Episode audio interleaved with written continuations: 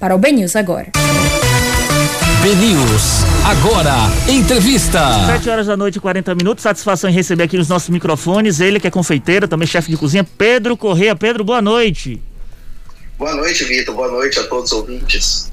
Pedro, é o seguinte, hoje eh, você foi convocado pela nossa produtora Yasmin Garrido para nos dar dicas de pratos simples e fáceis que podem ser feitos nesse primeiro momento, vamos lá, para o Dia dos Namorados. Vamos lá, a pessoa não tem, não tem muito dinheiro, não vai para o restaurante porque é tempo de Covid, ou sabe que vai mofar lá na fila para poder pegar uma pizza ou pegar um resta um, uma, uma vaga no restaurante. E aí abriu a dispensa e viu algumas coisas interessantes lá, umas coisas baratas, mas que. Umas, uns alimentos baratos, materiais, mas que podem ali gerar um jantarzinho romântico. E aí, qual é a dica que você pode dar para essa pessoa que está procurando isso pro Dia dos Namorados? Certo, Vitor.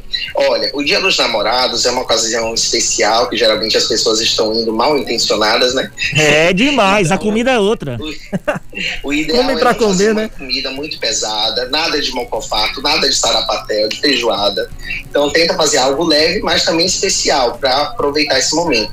É uma data de celebração, então eu recomendaria aí de repente um risoto. Você pode fazer um arroz cremoso, né? Com um arroz mesmo que você tem em casa e acrescentar um requeijão cremoso, um creme de leite e os ingredientes que você tiver em casa, quanto mais melhor. Se tiver condição de adicionar uma filé mignon, um camarão, ótimo. Se não puder, pode fazer um escondidinho de carne do sol, que também fica perfeito. E atum? Ainda... E atum? Aquele atum que a gente compra no supermercado, pode botar?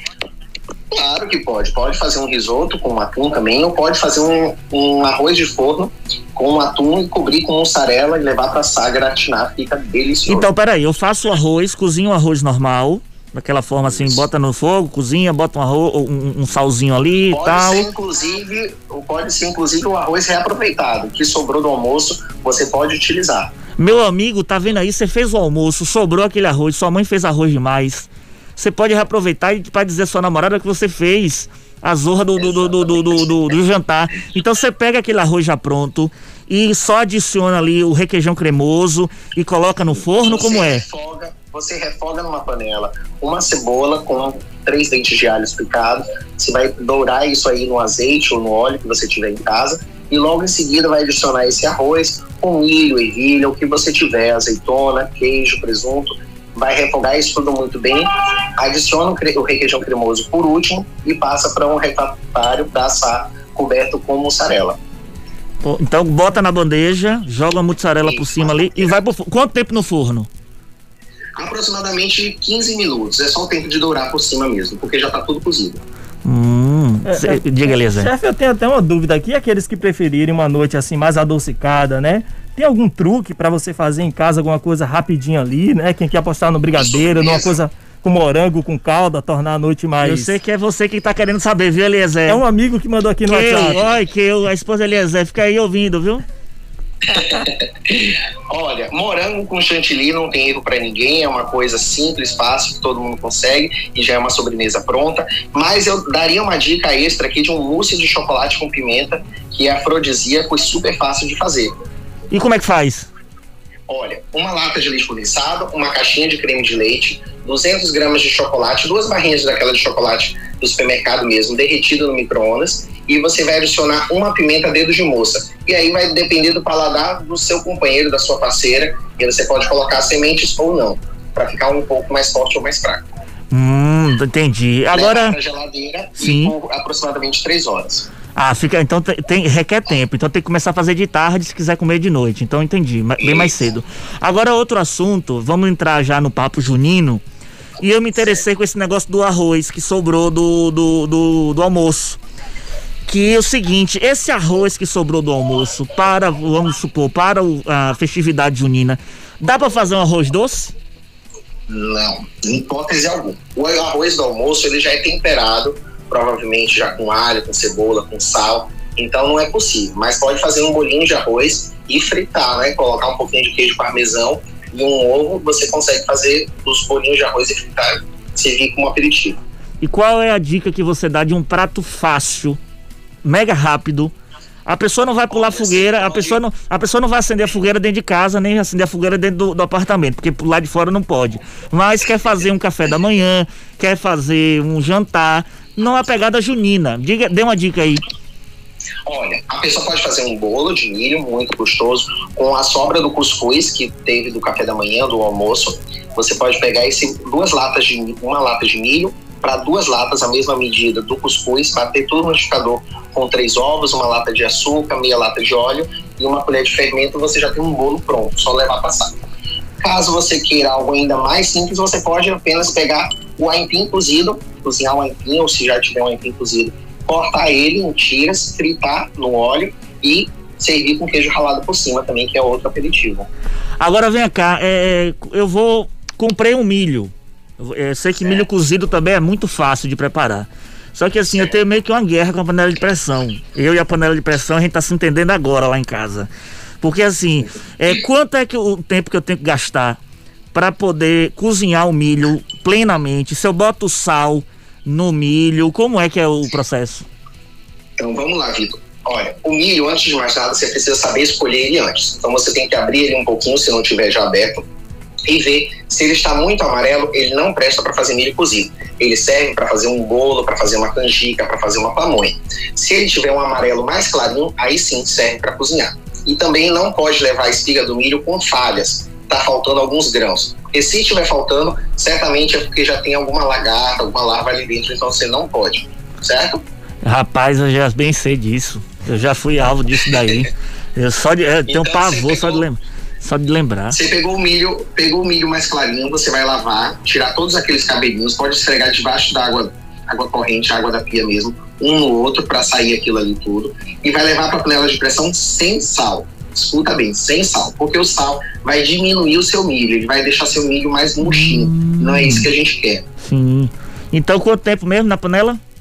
Cobre, com panela, cobre a panela de pressão, cobre o milho com água e você vai colocar um pouco daquelas folhas mais verdinhas, aquelas folhas menores que estavam em contato com o milho, também para cozinhar junto, para dar mais sabor, por aproximadamente 30 minutos assim que pegar a pressão. E depois jogar uma manteiguinha assim por cima, Delícia. Pode botar manteiguinha por cima, pegar um pote de sorvete, você pega um pouco dessa água que sobrou e coloca o sal, e aí sim você pode colocar o milho no sal, porque aí você vai temperar na hora. Ah, entendi. Você bota o sal depois do milho já cozido, então. Isso, tem que mergulhar. Se você reparar, quando a gente compra na rua, sempre eles mergulham depois. O milho hum, no sal. Pra render, pra render o tamanho do milho. Sim, diga, Eliezer.